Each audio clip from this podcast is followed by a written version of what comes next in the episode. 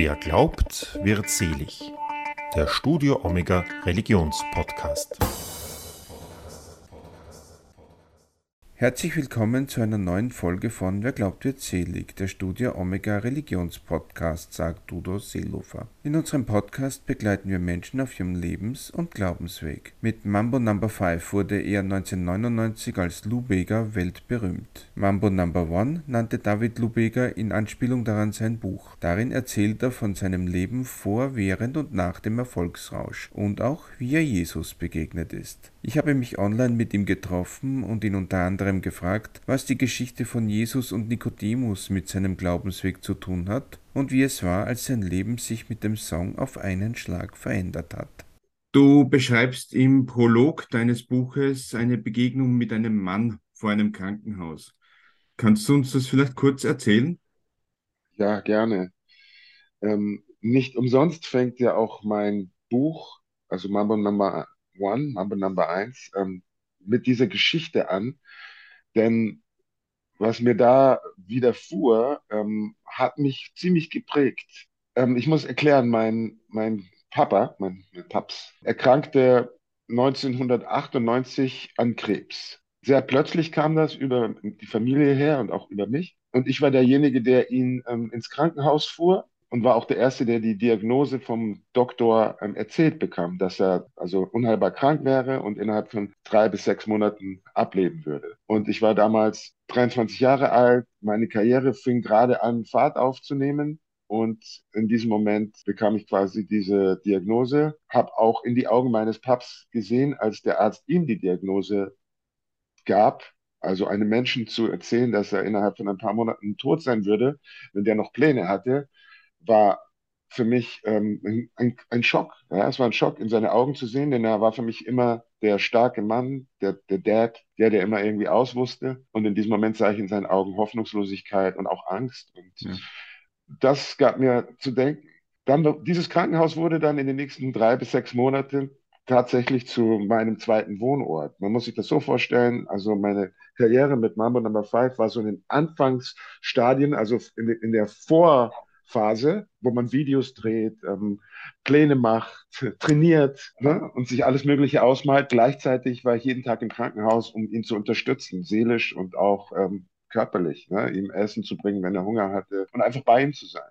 Und knapp vor seinem Tode, circa zehn Tage vor seinem Tode, ähm, war ich in so einer Situation. Ich stand in der U-Bahn in München. Das Ganze war er in München, spielte statt, in meiner alten Heimatstadt und Geburtsstadt. Und war ziemlich müde, denn ich, ich war, glaube ich, gerade dabei, fürs Video zu planen, für das Mambo Nummer 5 Video, was dann die Welt erobern würde. Und war ziemlich müde. Und gleichzeitig musste ich aber auch ins Krankenhaus. Und auf einmal ähm, schaue ich geradeaus und dann starrt mich dieser ältere Herr an, ein Clochard-ähnlicher Mensch, würde ich mal sagen. In meinem damaligen Denken dachte ich mir, ach, ich, ich habe jetzt wirklich keine Lust, ich bin körperlich und psychisch so müde gerade, dass ich keine Lust habe, mich mit jetzt einem Menschen zu unterhalten, der gar nicht weiß, wo oben und unten ist. Ja, so, so war, glaube ich, meine Gedankenwelt zu diesem Zeitpunkt. Ähm, weit gefehlt. Der Mann kam auf mich zu, ähm, zitternd mit einer Plastiktüte in der Hand und fing ein Gespräch an mit mir. Den ganz genauen Wortlaut weiß ich nicht mehr. Ich weiß aber, dass ich mich ungemein wohlfühlte in seiner Präsenz und dass er mich mit liebenden Augen ansah. Ja? Und ich kann mich noch erinnern, wie die ganzen Menschen in dieser U-Bahn, es war die Rush Hour, uns anguckten, weil wir so ein ungleiches Pärchen waren, die sich da ganz laut und frei unterhielten ne, in dieser U-Bahn. Ich fühlte mich also wohl, es ging ein paar Stationen so weiter und dann fing ich an, ihm gezieltere Fragen zu stellen, weil äh, ich so verwundert war darüber, ähm, dass sein Äußeres und ähm, sein, seine Sprache so weit auseinanderklafften. Ne? Und er sagte so Dinge wie, für Krebs gibt es keine Lösung und ähm, ich habe Mathematik studiert, also sehr in Berlin vor 20 Jahren sehr kodierte Sätze. Und ich kann mich nur noch erinnern, Krebs und äh, keine Lösung hat er irgendwie in einen Satz geworfen, der für mich äh, viel Sinn machte und gleichzeitig gar keinen. Und dann war die Zeit auch schon um. Ich musste rausspringen aus der U-Bahn, um ins Krankenhaus zu kommen. Und dann bietet er mir ähm, ein Geschenk an macht die Plastiktüte auf und da lagen zwei Tafeln Schokolade. Er möchte mir was Süßes geben. Ich habe abgelehnt. Ähm, schaue ihn noch ein letztes Mal an und denke mir damals, ähm, ohne dass ich irgendeinen religiösen Hintergrund hatte, also wirklich gar keinen, nicht mal Tischgebete kannte ich, äh, dachte ich mir nur, äh, das ist irgendwie, ich weiß nicht, Jesus war in meinem Kopf. obwohl ich keine Vorstellung hatte, wer dieser Jesus wirklich ist, aber diese Energie, die dieser Mann hatte, diese Ausstrahlung, dieses sich mich in den Bann ziehen und auch, was er so gesagt hatte, blieb bei mir. Ja? Und ich konnte zu diesem Moment noch nicht deuten, was es war. Die Türen der U-Bahn schließten sich, schlossen sich und ich ging und hatte ihn auch schon vergessen. Also Jesus, aber auch gleichzeitig hatte ich ihn vergessen, denn die Sorgen der Welt mhm. waren einfach gleich wieder da. Gut, man rief mich dann an, diese zehn Tage später aus dem Krankenhaus, mein, mein Papa stirbt, er ist gestorben, ich sollte auch ins Krankenhaus kommen, um mir alles einzuleiten, was einzuleiten ist. Das tat ich dann auch, verabschiedete mich von ihm. Meine Mutter und ich verließen das Krankenhaus um drei Uhr nachts circa, München, 12. März 1999. Sehr kalt, keine Person auf der Straße, bis auf diesen Mann. Dieser Mann stand vor dem Krankenhaus und ich habe ihn sofort erkannt. Ich, ich wusste, wow, das ist der Mann, der mir vor zehn Tagen in der U-Bahn gewisse Dinge gesagt hat. Und dann hat sich alles für mich, hat alles Sinn ergeben auf einmal. Ich sagte noch zu Mama, hey, das ist er, das ist er. Aber sie konnte dieses Zeichen nicht deuten, denn sie war ja nicht dabei gewesen bei meinem Treffen. Also wusste ich, ist es für mich. Er hat mir was Süßes angeboten. Ich habe es abgelehnt, aber er, er sagte mir quasi damals schon, es gibt keine Lösung für Krebs. Es wird jetzt eine Weggabelung kommen, aber der Tod ist nicht das, das Ende auch, aber du wirst es irgendwie schaffen. So in der Art habe ich mir das damals zusammenklabüstert. Und es kam dann auch so. Ein paar Wochen später war ich Nummer eins weltweit und es ging rasant los. Gleichzeitig habe ich diesen Tag und den Tod meines Papas nicht als was Schlimmes angesehen, sondern das Treffen mit ihm gab mir ein, ein gewisses Wissen darüber, dass der Tod nicht das Ende ist, von dem wir denken, dass es das wäre. Ich kann mich noch erinnern, wir gingen an diesem Tag, wo dann doch die Sonne scheinte, in den Tierpark und es war ein Tag, an dem ich keine Trauer empfand. Und auch das Jahr danach empfing ich, empfand ich keine Trauer in dem Sinne, dass ich extrem traurig war. Natürlich weinte ich um den Verlust einen geliebten Menschen nicht mehr bei mir zu haben. Aber gleichzeitig war der Tod nicht mehr das ultimative Ende, eine Tür, die man aufstößt und dann geht man in die Dunkelheit und das war's. Das war übrigens die Art und Weise, wie mein Papa das gesehen hat, was mich, ja, damals, ich konnte das in beide Richtungen nicht ganz verstehen. Nach dem Treffen mit dem Mann hat sich für mich so eine spirituelle Tür geöffnet, die ich noch nicht deuten konnte, aber sie half mir ungemein, diese Trauer nicht in mein berufliches Leben, das ja sehr wichtig war in dem Moment, denn es würde ja alles ändern in meinem Leben. Ich, ich konnte auf einmal Dinge tun, die ich bestimmt nicht hätte tun können, hätte ich trauern müssen in diesem Moment. Und dafür war dieses Treffen mit diesem alten, weisen Mann, so habe ich ihn eine lange Zeit genannt, sehr wichtig. Glaubst du, das war Schicksal? Ja, absolut. Sein, sein, sein, seine Augen, sein Wesen. Ich habe schon in diesem Moment verstanden, dass das kein normaler Mann war ich habe mir alles Mögliche versucht zusammen zu erklären. Was war das denn jetzt? Ein Engel, eine Botschaft? Ich, ich konnte es mir nicht erklären. Ich wusste aber, dass er direkt in mein Herz getroffen hat und direkt in meine Seele gesprochen hat und in, in, in mein Leben gesprochen hat, indem er gesagt hat, was Süßes wird dir widerfahren, Krebs, der Tod, das ist alles hier menschlich auf Erden etwas, das, das du annehmen musst. Gleichzeitig geh deinen Weg weiter, du wirst getragen. So habe ich das damals schon verstanden, ohne theologisch irgendwelche größeren Einsichten zu haben. Und das half mir sehr. Denn man muss sich vorstellen, du, ich bin dann um die Welt gereist, habe jeden Tag äh, auf den Bühnen dieser Welt getanzt und äh, meine Lieder gesungen und habe versucht, die Menschen mitzunehmen und happy zu machen. Und das hätte ich alles nicht tun können, mhm. wäre auch in dieser Trauer gefangen geblieben, die ich durchaus äh, hätte empfinden können. Denn wir waren uns nahe gekommen, mein Dad und ich, in den letzten Jahren dann doch. Und ähm, es ging eine Tür zu und eine andere ging auf. Und ohne dieses Treffen wäre ich wahrscheinlich nicht bereit gewesen, diese offene Türe zu durchschreiten, aber auch mit Bewusstsein und mit Power. Was ist das eigentlich für ein Gefühl, wenn etwas so Positives passiert, eben, dass er die Karriere jetzt Fahrt aufnimmt und losgeht und gleichzeitig etwas so Trauriges eigentlich? Ja, das ist ja genau das. Das ist ähm, nicht gut zu beschreiben. Gleichzeitig, du bist mit dem mit, mit einem lieben Menschen zusammen jeden Tag, der leidet, der dahin sieht, der von einem erwachsenen, starken Mann auf, in, innerhalb von Monaten zu einem bettlägerigen, weinenden Etwas wird. Ne? Also es war wirklich nicht einfach, das mit anzusehen.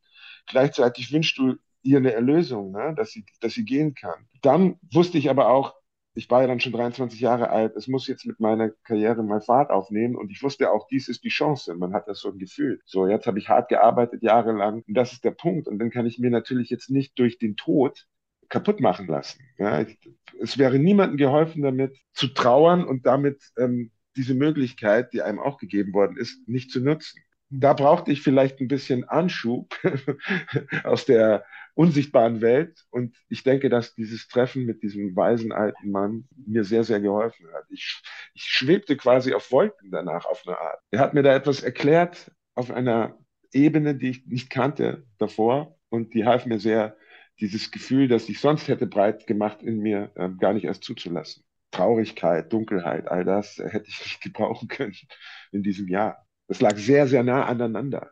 Er, er starb am 12. März und die erste Fernsehsendung ging schon in den Wochen danach los. Und das war sehr intensiv.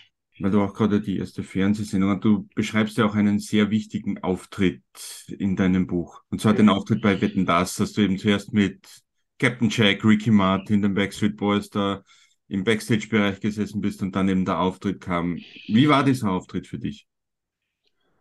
Wow.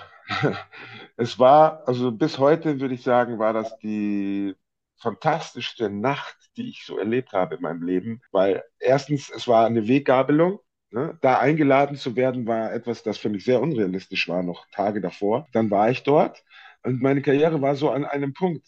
Sie hätte hier hingehen können und dahin gehen können je besser ich es machen würde, desto größer wären die Chancen gewesen, auch international durchzustarten. Das wusste ich. Und dann war ich dort und ich war aber noch mit einem Bein in der alten Welt. Ne? Ich war noch der David, der auf der Couch saß und wetten das quasi ansah. Ne? Also mhm. auf der anderen Seite des Fernsehers. Und auf einmal bin ich in Mallorca. Man muss sich vorstellen, das perfekte Arrangement, das perfekte Wetter, die perfekten Gäste, alles hat gepasst. Und dann war ich dann da und ich weiß noch, ich war ziemlich nervös, gleichzeitig voller Energie und ich wusste, alles würde sich ändern. Und das kam dann auch. Ähm, bis heute, ich habe erst vor kurzem ein paar dieser Kollegen, die du jetzt gerade hier äh, äh, genannt hast, getroffen und die, die da waren, die sagen auch, ja, irgendwas war an diesem Tag in Mallorca. Es war wirklich äh, eine tolle, tolle Erfahrung, eine tolle Sendung. Und für mich natürlich im, im, im Besonderen, denn danach hat sich wirklich alles verändert.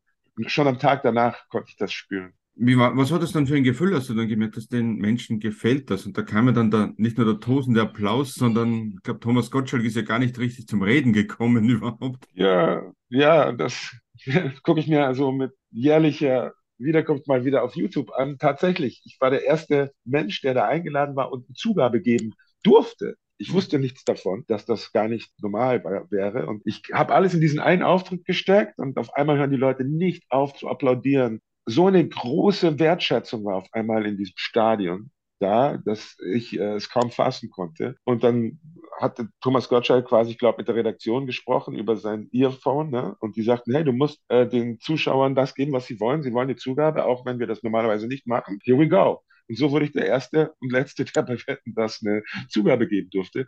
Und diese Anerkennung kannte ich bis dato ja nicht. Ja, ich hatte Hoffnungen und Wünsche und ich wusste, dass das Album gut war und dass sich einiges verändern konnten, aber mit eigenen Augen gesehen hatte ich das noch nicht. Und auf einmal standen da diese Tausenden von Menschen auf, in dieser Abendluft. Ah, dieses Feeling hätte ich am liebsten in Flaschen füllen wollen, mit nach Hause nehmen wollen. So toll hat sich das angefühlt. Nach Jahren der Wüste, nach Jahren des Leids und dann auch Monate, die wirklich schlimm waren mit dem Krebstod meines Daddys, war das wie so eine Absolution. Die ganze Hoffnung wurde auf einmal lebendig in mir und äh, ja, ich konnte es kaum fassen.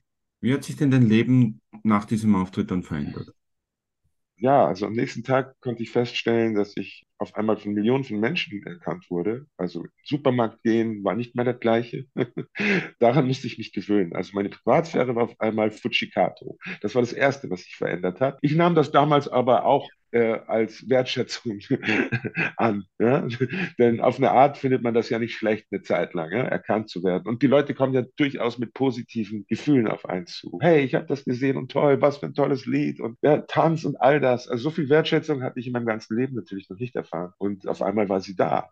Das gibt einem viel Selbstvertrauen. Viele Türen öffnen sich auch. Auf einmal bekommt man ähm, Anschriften, man soll doch auftreten in Japan, in Australien, in Kanada. Und das waren alles so geheime Wünsche, die ich natürlich hatte, aber sie nicht ausgesprochen habe. Nicht mal ge ge geträumt habe ich davon, dass ich quasi an all diesen Orten eines Tages mal auftreten würde und dass Menschen kommen würden, um sich das anzusehen. Und das passierte alles. Es brach quasi auf mich ein, auf einmal. Und von diesem Tag an war ich quasi kein Münchner mehr, könnte man sagen. Also ich habe mein Zuhause in diesen zwei Jahren ich rede von zwei Jahren bis zum ähm, 9-11, ne? weil da kam dann eine Zäsur später. Aber in diesen zwei Jahren war ich quasi kaum mehr zu Hause. Ich sah mein, meine Wohnung kaum mehr. Ich war in meinem Flugzeug an anderen Orten auf dieser Welt und habe das Eisen äh, geschmiedet, solange es heiß war. So heißt es.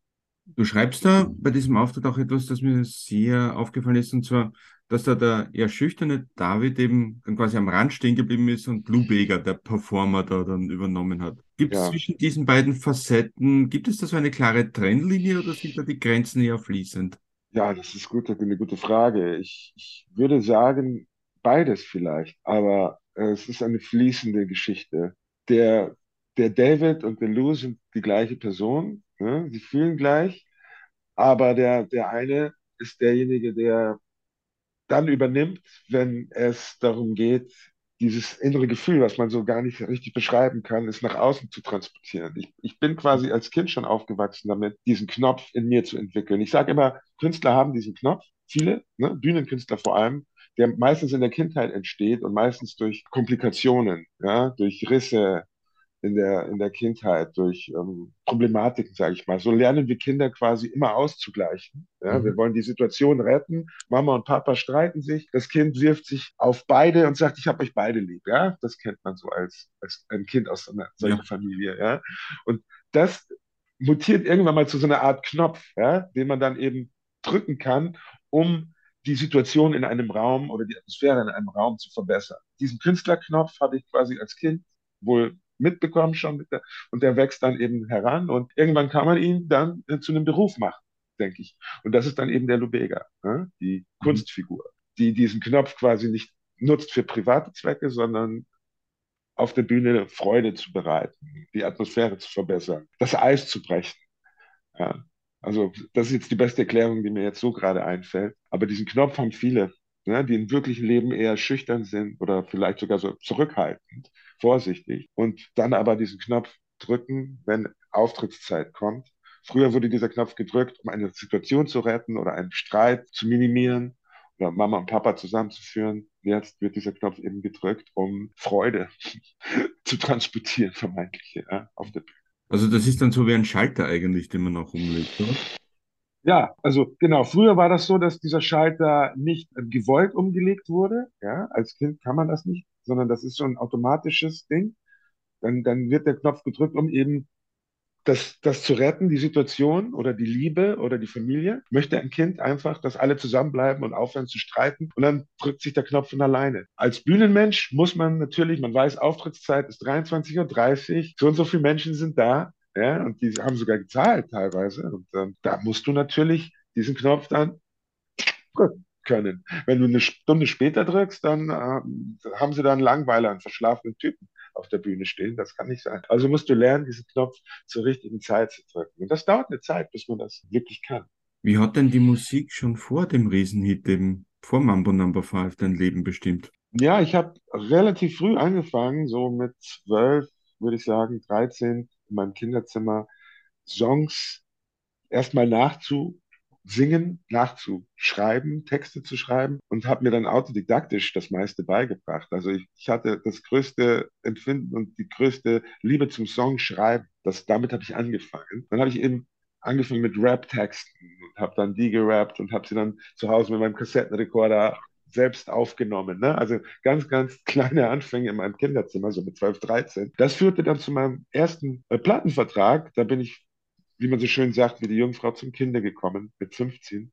Mhm. War ich auf einmal äh, auf einem Plattencover zu sehen und war Teil einer Eurodance-Gruppe und habe auch in, in München viel in Studios gearbeitet. Und so hat sich das verfestigt, dass ich in Studios war und viel Zeit mit Musikern verbracht habe. Und das wuchs dann mit der Zeit eben bis 1999 dann eben, ja, der Erfolg dann endlich kam. Davor habe ich in kleineren Projekten immer wieder gearbeitet, auch in Bands und habe mich versucht zu finden, musikalisch zu finden. Das hat gedauert, denn ich habe dann eben Erfahrungen gesammelt, was macht man nicht, was dann doch, ist es besser auf Deutsch, auf Englisch ähm, zu schreiben, etc., etc. Und das dauert doch alles seine Jahre. Also es war ein Auf und Ab, aber es fing eigentlich schon ziemlich früh an, so mit elf, zwölf. Die, die normale Teenie-Liebe, die ähm, man so hat für die Musik, ich glaube, das war's, das war der Anfang. Was macht das eigentlich mit einem Menschen, wenn das eigene Leben dann quasi so schnell, quasi von null auf hundert so schnell auf die Überholspur wechselt? Ja, was macht das mit einem? Das versuche ich immer noch rauszufinden. Ich denke, dass Problematiken, Schwächen, ungelöste und unabgesetzte Pakete, die man noch auf seinem Rücken trägt, ja, auch aus der Familienhistorie, all das wird auf einmal noch problematischer, denn man steht in der Öffentlichkeit und das Leben wird um einiges intensiver. Man wird nicht nur beobachtet, sondern man muss auch äh, lernen, Entscheidungen zu treffen, die schnell getroffen werden müssen und die wehtun können. Einem selbst und auch anderen. Und ich denke, dass man durch diese Überholspur, je nachdem, an was für einem Punkt man war in dem Moment, einem scheitern kann oder es macht einen über die Jahre hinweg stärker. Man leidet auf alle Fälle mehr auch. Man hat auch schönere Glücksempfinden, keine Frage. Aber es intensiviert so ziemlich jede Problematik, die man davor hatte. Also wenn man davor, sage ich jetzt mal, ein, ein Suchtproblem hatte, ja, ein kleines, dann kann es dann dort zu einem größeren werden. Wenn man sich davor einsam gefühlt hat, dann ist die Möglichkeit groß, dass man in diesem Leben auf der Überholspur sich noch einsamer fühlt, weil man quasi gar keinen Anker mehr hat und nur noch um die Welt fliegt. Ja? Man muss lernen, man muss lernen zu lernen. Viel mehr auf der Überholspur, um, ähm, um da dran zu bleiben, um gesund auch zu bleiben. Das ist tatsächlich wohl so, ja. Deswegen viele meiner Kollegen ähm, äh, äh, auf der Überholspur enden, wie wir ja wissen, tot oder sonstigen negativen Zwängen. Und das kommt, glaube ich, dadurch, dass das Leben viel intensiver ist als, äh, sage ich jetzt mal, in einem beschaulichen Leben. Und man darf sich vorstellen, man trifft jeden Tag neue Menschen, die man erstmal einschätzen lernen muss. Man äh, trifft Entscheidungen über Kilometer hinweg, die so viele Menschen auch beeinflussen. Und ähm, das tut man, also in meinem Fall mit 23, wo man noch nicht extrem reif und weise ist. Und da muss man schon lernen. Wann war denn das Leiden und wann waren die Glücksmomente denn am intensivsten bei dir? Also das, das erste, die ersten eineinhalb, zwei Jahre ist es so, dass man in einem Rausch quasi ist, weil man jeden Tag fliegt. In der Concorde, ne, das Überschallflugzeug, alleine da das erste Mal drin zu sitzen, äh, zu sehen, was ein Ticket überhaupt gekostet hat, ja, das Zehnfache von normalen zum Beispiel, das, das lässt dich staunen. Und du kommst aus diesem Staunen erstmal nicht raus. Und das reicht so circa für ein, eineinhalb Jahre. Du freust dich auf jeden Tag. Du wachst auf und freust dich auf jeden Tag, weil du weißt, heute passiert etwas, das mir noch nie passiert ist. Ja? Du wirst Menschen kennenlernen, die du dir im Traum nie äh, kennenlernen hättest äh, können. Ja? Präsidenten, Könige, also Businessleute, äh, egal. Und das hält circa eineinhalb, zwei Jahre an, weil ähm, jeder Tag irgendwie spannend ist. Und dann hat mir ein Mann, Peter Meisel, der vor paar Jahren verstorben ist, ein großer der Musikbranche den Rat gegeben, weil er gesehen hat, dass mein damaliges Management da noch nicht so drauf geachtet hat, sage ich jetzt mal, mir Pausen zu geben. Dass es wichtig ist, dass man seine Wochenenden hat oder auch mal eine Woche hat, dass man nicht so durchpacen kann, wie ich das getan habe. Weil ich habe wirklich ein Jahr gar keine Pause gemacht. Ne? Mhm. Und er hat das bei vielen anderen Künstlern gesehen, dass man sich sonst verheizt und äh, in äh, schlechtes Fahrwasser kommen und das fängt dann an, so nach einem, eineinhalb Jahren, wenn du körperlich nicht mehr kannst. Bei mir war das in äh, Amerika ist das passiert, auf der Tour mit Cher. Man muss sich das vorstellen, 20 Städte circa und fährt mit einem Bus, mit so einem Tourbus, immer umgeben von 20, 30 Menschen, von einer Location zur nächsten und zur nächsten und zur nächsten. Zwischendurch fliegst du nach Südamerika, um eine Fernsehsendung zu machen, kommst wieder zurück, hast dann deine Show in einer Stadt in den Vereinigten Staaten, fliegst nach Europa, weil du einen Preis bekommst, den du sonst ähm, nie bekommen würdest. Also sagst du, okay, einmal kann ich es ja machen und fliegst die zwölf Stunden von Kalifornien äh, nach Deutschland, um diesen Preis entgegenzunehmen. Ohne Schlaf wieder zurück. Und das geht Wochen und Monate.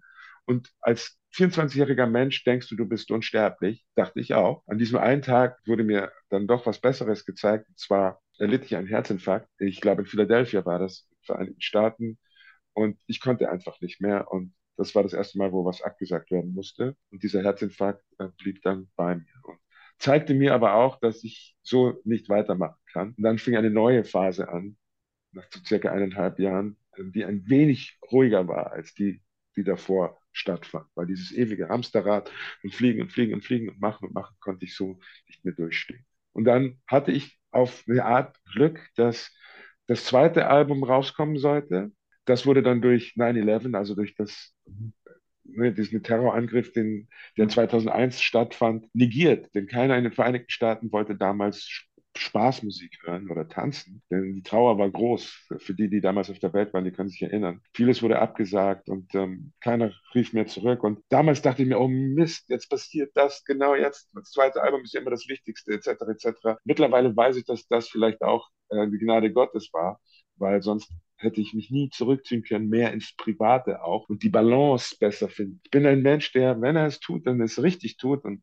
es intensiv tut. Und das kann gut sein, das kann aber auch schlecht sein. Und in diesem Fall wäre das so nicht passiert, wer weiß, ob ich das körperlich, ähm, seelisch geschafft hätte über die nächsten Jahre hinweg. Ich empfand das als eigentlich, wenn ich ehrlich bin, ganz gut. Dann bin ich nach Europa zurück, ähm, habe versucht, auch mein vernachlässigtes Privatleben ein bisschen zu ordnen.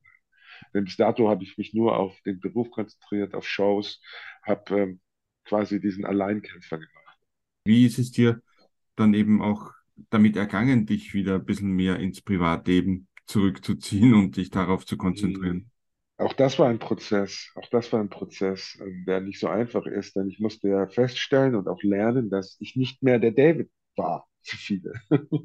für mich selber mag das so gewesen sein, dass ich noch der David war, aber nach diesen zwei Jahren war ich für die Welt und auch für meine Bekannten von damals nicht mehr die gleiche Person. Und das musste ich auch erstmal lernen, dass sich einiges verschoben hatte. Mein sozialer Status hat sich verschoben. Ich war nicht mehr die gleiche Person. Und das ist nicht etwas, das man automatisch sofort kapiert. Da muss man durch gewisse Fehler durchwarten mhm. und äh, man muss gewisse Freunde loslassen. Man lernt wiederum neue kennen. Auch da muss man lernen, auszusieben, was ist gut für einen und was nicht. Und das war nicht ganz so einfach. Ne? Gleichzeitig kam ich dann auch in einem Alter, wo ich dann langsam so das Gefühl hatte, nicht mehr alleine sein zu wollen. Denn bis dato habe ich meinen Jungmännertraum gelebt, sage ich mal, mein Teenager-Traum. Rock'n'Roll-Leben und dachte mir, ja, ich bin jung, ich bin frei, das heißt, ich habe eine gewisse Freiheit, bin nicht gebunden, ich, kann mit jedem anbandeln, mit dem ich möchte. Ne? Diesen hedonistischen Gedanken, mhm. der wurde mir irgendwie eingepflanzt, äh, warum auch immer, und den habe ich gelebt, aber ich fand dann schon langsam heraus, dass das nicht der Lifestyle ist, der mich glücklich macht, der zu irgendetwas Gutem führen würde.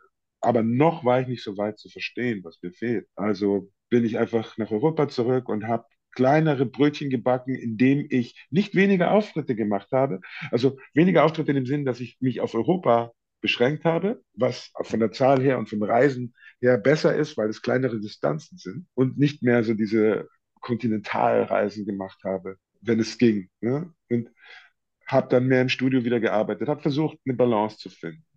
Und das dauerte aber Ja, Das ist nicht etwas, das man über Nacht wieder zurückbekommt. Und das ist ein Kampf?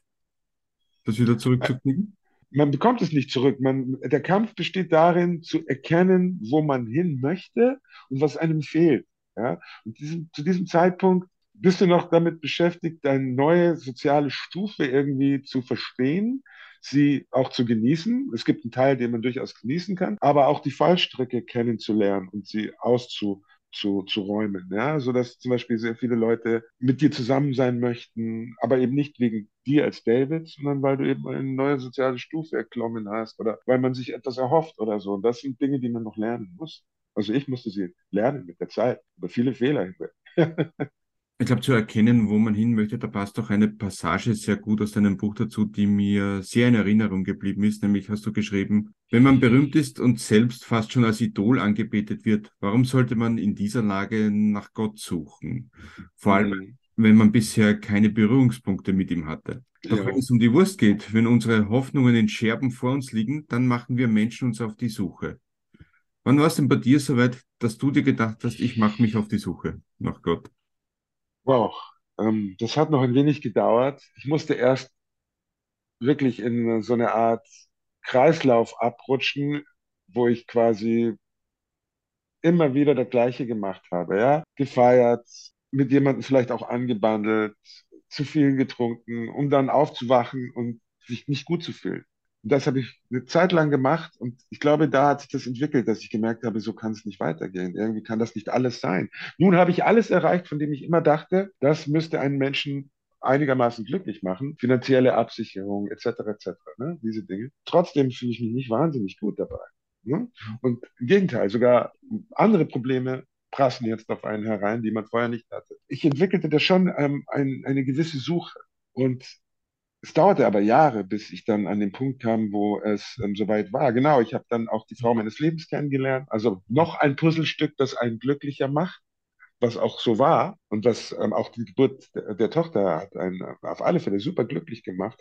Aber es hat die Lehre, die doch in einem aufgekommen ist, trotz Erfolgen, trotz Reisen, trotz Absicherung, nicht komplett gelöscht oder nicht im Ansatz. Und ähm, auf diese Suche habe ich mich dann begeben denke ich mal, unbewusst. Trotzdem hat es Jahre gedauert, bis ich dann gezogen worden bin.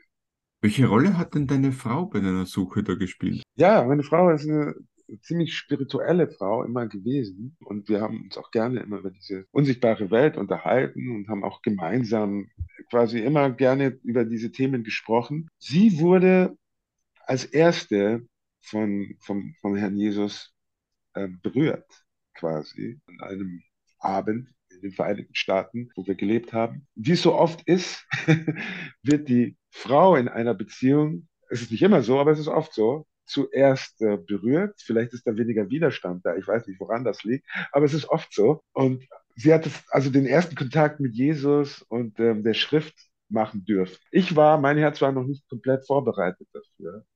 Bei mir kam das dann ein, ein Jahr oder zwei Jahre später. Ich war aber Zeuge dessen und habe mir das angehört und habe es gesehen und habe die Veränderung an ihr wahrnehmen dürfen, die sofort kam und anhielt. Normalerweise ist es so, dass es mal eine kurze Veränderung geben kann, die dann aber nicht anhält, wenn es aus dem eigenen Fleisch herauskommt.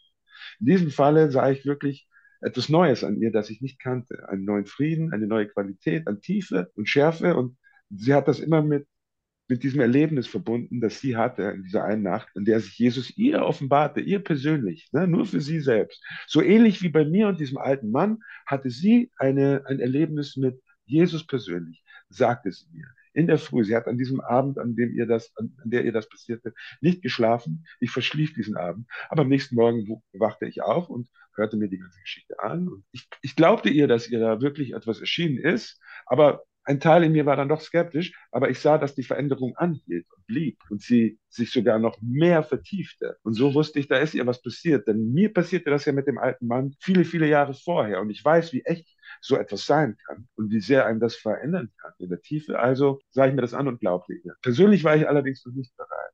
Das kam bei mir dann ich glaube, ein, zwei Jahre später, da war dann ein Punkt bei mir erreicht, wo ich nicht mehr tragen wollte, nicht mehr tragen konnte. Ich hatte Prozesse mit alten Geschäftspartnern und dieses und jenes. Und in meinem Leben hat sich einiges aufgetürmt, ja, und wollte einfach und konnte einfach nicht mehr tragen aus eigener Kraft heraus. Und wir hatten dann auch in der Ehe dadurch Probleme bekommen und haben uns dann ähm, gesagt, lass uns auf die Malediven fliegen. Das war immer ein Ort, an dem wir uns gemeinsam wohlgefühlt haben und vielleicht noch mal eine Ausredung irgendwie zusammen haben. Gesagt, getan, wir flogen dahin Statt Sonnenschein gab es sieben Tage Regenwetter. Nichts zu tun dort auf so einer kleinen Insel. Das ist sehr, sehr, sehr anstrengend und langweilig, vor allem wenn es einem nicht gut geht. Ne? und ich konnte ja nicht aus dem Weg gehen, gar nichts. Ne? Also es war nicht einfach. Und in dem Moment, glaube ich, war mein persönlicher Stolz gebrochen. Ne? Und ich als Mann, der immer alles alleine getragen hat seit meiner Kindheit. Ja, das ist ein Teil meines Wesens, dass ich schon die Problematiken aus meiner Kindheit, den Streit meiner Eltern. Und das habe ich alles immer geschluckt und versucht zu tragen auf, auf, eigenen Schultern. Aber irgendwann ging das eben nicht mehr. Und in diesem Moment, glaube ich, konnte er, der Herr, mich das erste Mal an einen Ort packen und erwischen, so dass ich wirklich offen bin und mir etwas zeigen. Mhm. Ich fand eine Bibel, ein Buch, das ich davor mhm. nie wirklich lesen konnte und fing einfach an, wild darin zu lesen. Und es kam mir so vor, als ob die richtigen Seiten und die richtigen Verse für mich vorbereitet wurden, weil es mich auf einmal interessierte und ich verstehen konnte, was damit gemeint war. Davor war es ein Buch mit sieben Siegeln für mich. Ich konnte eine Seite lesen und dann, wie es viele von uns kennen, schläft man ein oder wird abgelenkt. Das war nicht der Fall in diesem Moment, sondern es interessierte mich mehr als alles andere davor. Und ich las und las und las und ich las von Buße tun und Vergebung. Ich las davon, dass wir alle bei ihm ein Zuhause haben können, aber wir müssen diesen einen Schritt ähm, aus unserem Herzen heraus tun. Ich, ich habe auch das erste Mal darin gelesen, dass er für uns gestorben ist und nach drei Tagen auferstanden ist. Ich habe das das erste Mal zumindest verstanden, was damit gemeint war. Und dass jeder von uns, jeder einzelne von uns, der geboren ist als Mensch, quasi in, in Sünde geboren ist und aus sich heraus nichts dagegen tun kann und dass wir sein Opfer annehmen können und dass er seinen Sohn geschickt hat, eben genau wegen mir auch. So sah ich das in diesem Moment. Er hat ihn für mich geschickt und ich habe dieses, dieses Opfer nie erkannt. Man hat es mir nicht richtig erzählt, wie auch immer. Ich, ich habe das nicht wirklich wahrgenommen. Ich habe da das erste Mal wahrgenommen, dass der Sohn Gottes gekommen ist und für mich gestorben ist. Ich muss ihn aber annehmen. Ich muss Buße tun als allererstes. Es steht immer als erstes, tut Buße, kehret um. Ja? ja. Das tat ich in diesem Moment. Nur ich und er nachts alleine, die anderen schliefen. Ich hatte Tränen auf der Wange. Also es war ein, ein überwältigender Moment, denn ich, ich hatte keine Scham oder sonst was vor ihm. Ja? Also ich konnte Buße tun. Ich habe geweint, habe gesagt, hey Herr, wenn es dich wirklich gibt, so wie ich das jetzt wahrnehme, möchte ich das tun jetzt. Wenn es mir hilft, umso besser. Ich habe ihm gesagt, was ich alles getan habe. Du weißt es ja eh schon, aber ich spreche es nochmal. Ja? Und bitte nehme ich an. Und in diesem Moment kam diese, diese Umarmung eben von, von, aus dem Nichts, von oben herab. Und ich fühlte mich tatsächlich wie, wie ein verloren gegangener Sohn, der, der, der umarmt wurde. Das allererste Mal. Und das war einfach das coolste, das tollste Feeling, das ich jemals hatte. Damals wusste ich noch nicht genau, was es war. Jetzt weiß ich, dass es er war, sein Heiliger Geist, der schon mal herabkam. Toll. In diesem Moment haben sich, auch das habe ich in der Bibel gelesen, ich verändere dein Herz aus Stein und werde es in ein Herz aus Fleisch formen. Genau das passierte, denke ich, in diesem Moment. Ja? Mein Herz aus Stein wurde zu einem Herz aus Fleisch. Ich habe auf einmal die Farben neu gesehen. Ich habe neu gefühlt. Ich habe meine Frau, mein Kind, alles mit neuen Augen sehen dürfen. Am Morgen danach. Und das Tollste war, dass meine Frau, der das ja schon passiert war, vor einem Jahr oder so, sofort sehen konnte. Wow, jetzt ist dir das passiert, was mir passiert ist. Und von dem Moment an waren wir endlich auf dieser Ebene, auf dieser gemeinsamen Ebene, die wir da vorher nicht hatten. Und jetzt wissen wir das, wir in unserer Ministry wissen wir das, dass wenn einer in einer Beziehung noch nicht das Glück hatte, gezogen zu werden, es sehr, sehr schwer ist, da zusammenzukommen. Wenn der eine schon mit dem Heiligen Geist satt ist und gefüllt ist und der andere noch nicht, dann ist es so, als ob man auf zwei Frequenzen funkt. Es ist nicht einfach. Und das wurde dann angeglichen bei uns. Und so waren unsere Eheprobleme, diese vermeintlichen, die gar keine wirklichen waren, weg. Puff. Ja? Nicht durch Gespräche, sondern dadurch, dass ich Buße tat, auf die Knie ging das erste Mal und von ihm Vergebung äh, erlangen durfte, war ich auf einmal angenommen und dadurch konnte ich ganz anders mit meiner Situation umgehen, mit meiner Frau, mit meinem Leben. Das war der Anfang einer Heilung. Und Heilung ist ein Prozess. An diesem Abend fing schon vieles an, aber es ist natürlich ein Prozess. Das Eheding war auf einmal so viel besser als jemals davor. Wir hatten ein gemeinsames Gesprächsthema. Das war eben das alles, was, was uns passiert ist. Und dann haben wir gemeinsam eben angefangen zu forschen, wirklich gelesen, ein Studium betrieben. Wie geht es denn weiter und so weiter. Und äh, das ist gemeinsam als Paar so viel stärker, als äh, wenn man das alleine durchmacht. Ähm, ich denke, da passt auch sehr gut dazu, dass du in dem Buch eben schreibst, dass es vor allem die Geschichte von Jesus und Nikodemus war. Ja wo es ihm um die neue Geburt geht, dass man neu geboren werden muss. Ja, ja ich hatte sowas nie ja. gelesen. Ich war wie Nikodemus, taub auf beiden Ohren und äh, hatte keine Ahnung davon. Dann äh, sehe ich aber, dass Jesus selbst höchstpersönlich äh, zu Nikodemus sprach. Und er sagte nicht, du kannst, du darfst, du sollst, du solltest. Nein, er verwendete das Wort, du musst.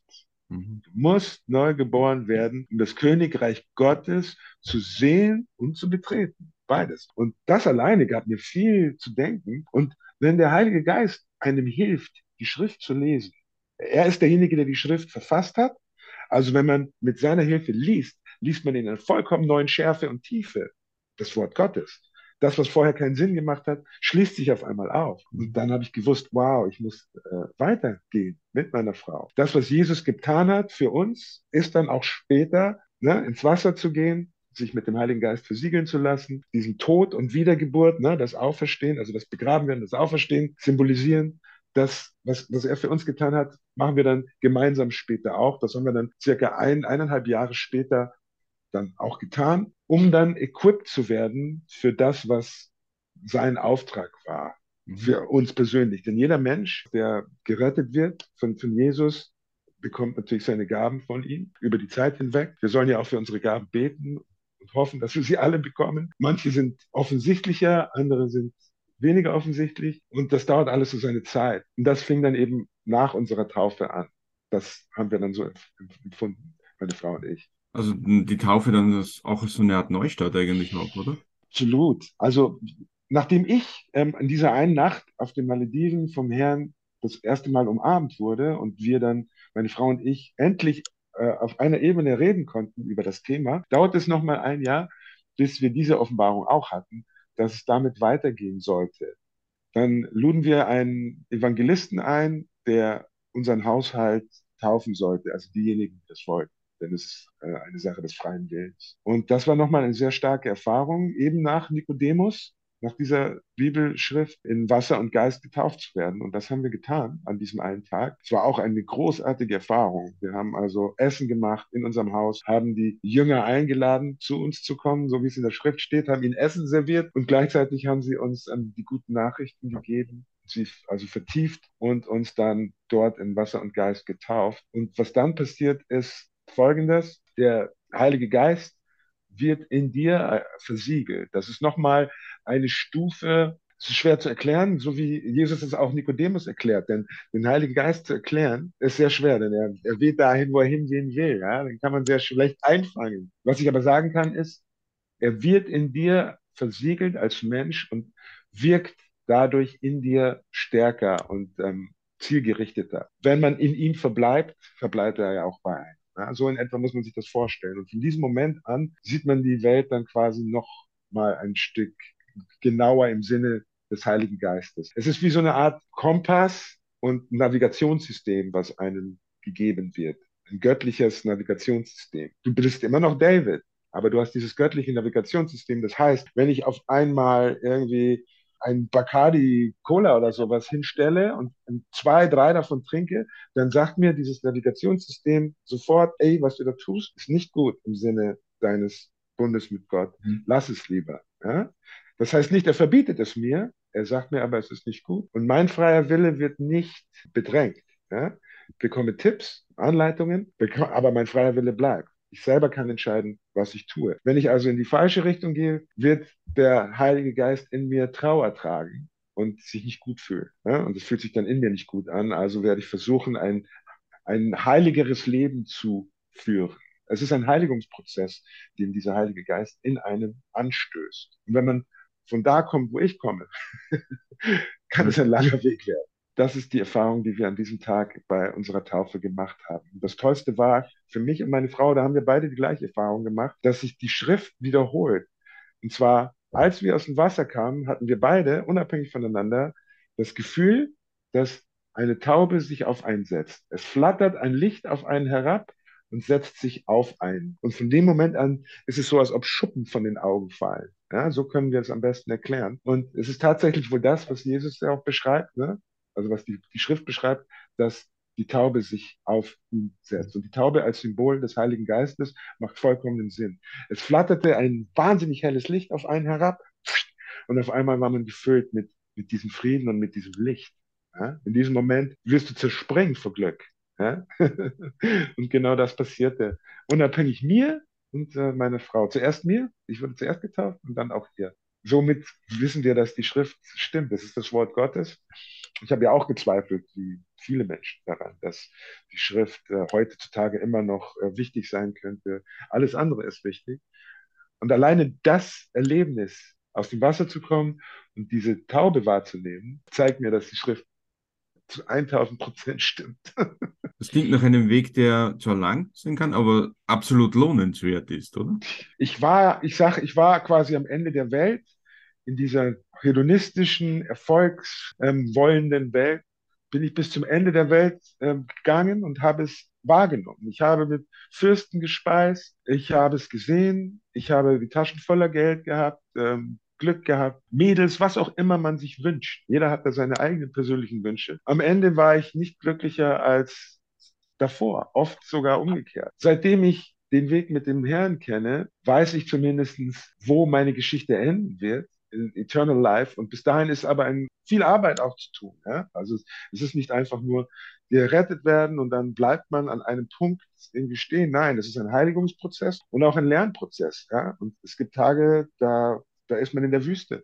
Ja? Und dann gibt es andere Phasen, da wird man mit, heilig, mit lebendigem Wasser gefüllt. Ja? Jeder von uns kennt das. Es ist nicht der einfachste Weg. Ich würde sogar erst ziemlich schwer, wenn man ihn korrekt gehen möchte. Mhm. Aber ähm, es ist nun etwas in einem, das vorher nicht da war. Das kann ich nicht missen. Es ist der wichtigste Bestandteil mittlerweile unseres Lebens. Also ich kann es schwer erklären, aber es ist, dem ist so. Und es ist auch mit einer Aufgabe verknüpft. Man möchte es teilen mit den Menschen, die ihn noch nicht kennen. Und ich denke mir, meine Aufgabe ist ein wenig eben das, weil ich eben schon am Ende der Welt war, was Erfolg und so angeht. Und ich stehe auch dafür, wie so ein Satellit in die Umlaufbahn geschossen zu werden, aber auch wieder herunterzukommen. Ja. Aus diesem Grund kann man meinem Wort vertrauen. Also, wenn man von dem Herrn gezogen wird, sollte man auf alle Fälle ihm nachlaufen und nachforschen und ihm eine Chance geben. Es ist auch wirklich wahr, sein, sein Wort und auch sein Name sind die am häufigsten verunglimpften Worte, die es gibt. Mhm. Ja? Allein die Hollywood-Filme, es gibt keinen Hollywood-Film mehr, wo man seinen Namen nicht anstelle von dem Schimpfwort äh, benutzt. Und das würde man nicht tun, wenn der Name nicht wichtig wäre. Aber sein Name ist nun mal der Name, der über allen Namen steht, ja? durch den jeder gerettet werden kann. Und äh, aus diesem Grund muss sein Name in der geistigen Welt klein gemacht werden. All diese Kleinigkeiten zusammengenommen machen viel Sinn auf einmal, wenn man mit seinem Heiligen Geist ähm, in Kommunikation steht. Ja. Wie ist denn dann die Idee entstanden, aus deinen Erfahrungen, aus deiner Glaubensreise quasi ein Buch zu machen? Wir waren eingeladen, meine Frau und ich, separat bei einer Fernsehsendung, die sich über göttliche Themen konzipiert. Und da haben wir ein Interview gegeben. Und dann kamen Menschen eines Verlages auf, auf einen zu und haben gefragt, weil es eben viele Leute sehr interessant und spannend fanden, das Thema, ob man das nicht in Schriftform in ein Buch bringen könnte. Und so ist es dann entstanden. Ne, und dann ähm, hat man mich bekannt gemacht mit der lieben Dame, die ähm, anstrengenderweise sich über ein Jahr lang meine ganzen Geschichten anhören durfte und das aber wunderbar in äh, Buchform gebracht hat. Das war es auch schon. Es gehört wahrscheinlich, denke ich mal, zu den kleinen Aufträgen, die ich habe. Auch ich bin eigentlich normalerweise ein privater Mensch, der vor allem seine Schwächen nicht gerne ausbreitet vor der Welt. Aber tut Buße ist ja wirklich eines der Dinge, die ich wohl tun musste, damit man auch versteht, ne, woher ich komme und was für mich getan wurde. Wie war das für dich, ein Buch zu schreiben? Ja, schwer. Also das ist kein einfacher Prozess. Erstmal sich zu erinnern, dann die wichtigen von den unwichtigen Tatsachen zu trennen. Es ist auch ein bisschen wie Therapie, weil du wieder an Orte gehst, die du eigentlich gar nicht mehr in dir hast. Und äh, auf einmal musst du sie selbst lesen, immer wieder, immer wieder. Das ist gar nicht so einfach gewesen. Alleine hätte ich das nicht geschafft. Ne? Aber die Frau Carmen hat das wirklich sehr feinfühlig gemacht und hat äh, sich sehr viel Zeit genommen und hat ähm, mir diesen Prozess einfacher gemacht, als er hätte sein müssen. Welche Botschaft möchtest du denn den Leserinnen und Lesern vermitteln? Ich glaube, die Hauptbotschaft ist, Ewigkeit, keiner von uns weiß, wann sein Leben endet. Es kann heute vorbei sein mit unserem Leben. Vor allem in unserer Gesellschaft werden Stars idolisiert, ne? als Idole genommen, vergöttert oft. Und man möchte so sein wie sie, man möchte so leben wie sie und man möchte Anteil haben an ihrem Dasein, an ihrem Leben, an ihren Erfahrungen. Und aus diesem Grund wollte ich zeigen, hier, ich habe diese Erfahrung gemacht. Ihr könnt mir glauben, ähm, hinter dem Vorhang sind ein paar Dinge sind spannend und witzig und lustig, aber es ist nicht das Wichtigste, das es auf dieser Erde zu entdecken gibt. Nun wissen wir nicht, wann wir unseren letzten Atem zunehmen. Also sollten wir die Ewigkeit ernst nehmen der Sohn Gottes, wie man auch immer steht zu ihm, ob man ihn kennt oder nicht kennt, hat einige Dinge gesagt, die man als universelle Wahrheit akzeptieren muss. Und auch ich wusste, ich habe ein paar ähm, Sätze von Jesus gekannt vorher und ich wusste, dass sie wahr waren. Manche Dinge sind auch hart anzunehmen. Forscht einfach hinter dem, was er gesagt hat. Wenn ich es getan habe, dann könnt ihr es noch viel einfacher. Ich glaube, das ist so die Hauptaussage des Buches. Wenn ich der verlorene Sohn es geschafft habe, mich ihm entgegenzuwenden, ja. also ihn zu suchen, ab einem gewissen Punkt, dann könnt ihr das auch. Und Ewigkeit ist sehr, sehr lange. Und ähm, ich möchte meine Ewigkeit nicht vergeuden, indem ich diese eine Entscheidung herausgeschoben habe. Und viele sagen, ja, das mache ich morgen, das mache ich, wenn ich älter bin, das mache ich, wenn ich in Rente bin. Nein, nein, nein, nein. Er sagte nicht umsonst, heute ist der Tag of your salvation. Heute ist der Tag deiner Erlösung. Du musst dir diese Entscheidung schneller treffen, als es dir vielleicht lieb ist. Denn äh, wir wissen einfach nicht, wann wir gehen. Ich habe noch eine letzte Frage. Und zwar, was würdest du denn einem Menschen raten, der selbst auf diesem Weg gerade ist, der selbst auf der Suche ist? Die Wahrheit ist das Allerwichtigste. Wer ähm, der Wahrheit, der, der Wahrheit ähm, nicht verschlossen gegenüber ist, wird am Ende an, an seiner Tür stehen. Und wenn er dann auch klopft, wird ihm geöffnet werden. Und dann wird er die Tür aufmachen, denn er ist die Wahrheit, der Weg und das Leben. Am Ende kommt man zwangsläufig bei ihm an, wenn man die Wahrheit als etwas Wichtiges, extrem wichtigstes Element unseres Lebens ansieht, kommt man zwangsläufig, bin ich überzeugt, bei ihm an. Geht gar nicht anders. Mehr kann ich gar nicht sagen dazu. Ich glaube, dem ist so. Sonst hätte er nicht gesagt, er ist die Wahrheit. Ich denke, das war ein tolles Schlusswort. Ja. Lieber David, vielen lieben Dank, dass du dir die Zeit für das Gespräch genommen hast. Danke dir für dein feinfühliges Interview. Dankeschön. Danke. Das war Wer glaubt wird selig, der Studio Omega Religionspodcast für heute. Das Buch Mambo Number One, Mein Leben nach dem Erfolgsrausch, ein Weltstar begegnet Jesus, erschien im September 2022 im SCM Hensler Verlag. Wenn Ihnen dieser Podcast gefallen hat, dann empfehlen Sie uns weiter, erzählen Sie Ihren Freunden und Ihrer Familie von uns, folgen Sie uns auf Facebook, Twitter oder Instagram oder auch YouTube und schreiben Sie uns eine gute Bewertung in der Podcast-App Ihrer Wahl. Dann bleibt mir nur noch mich zu verabschieden. Auf Wiederhören und bis zum nächsten Mal, sagt Dudo Seelofer.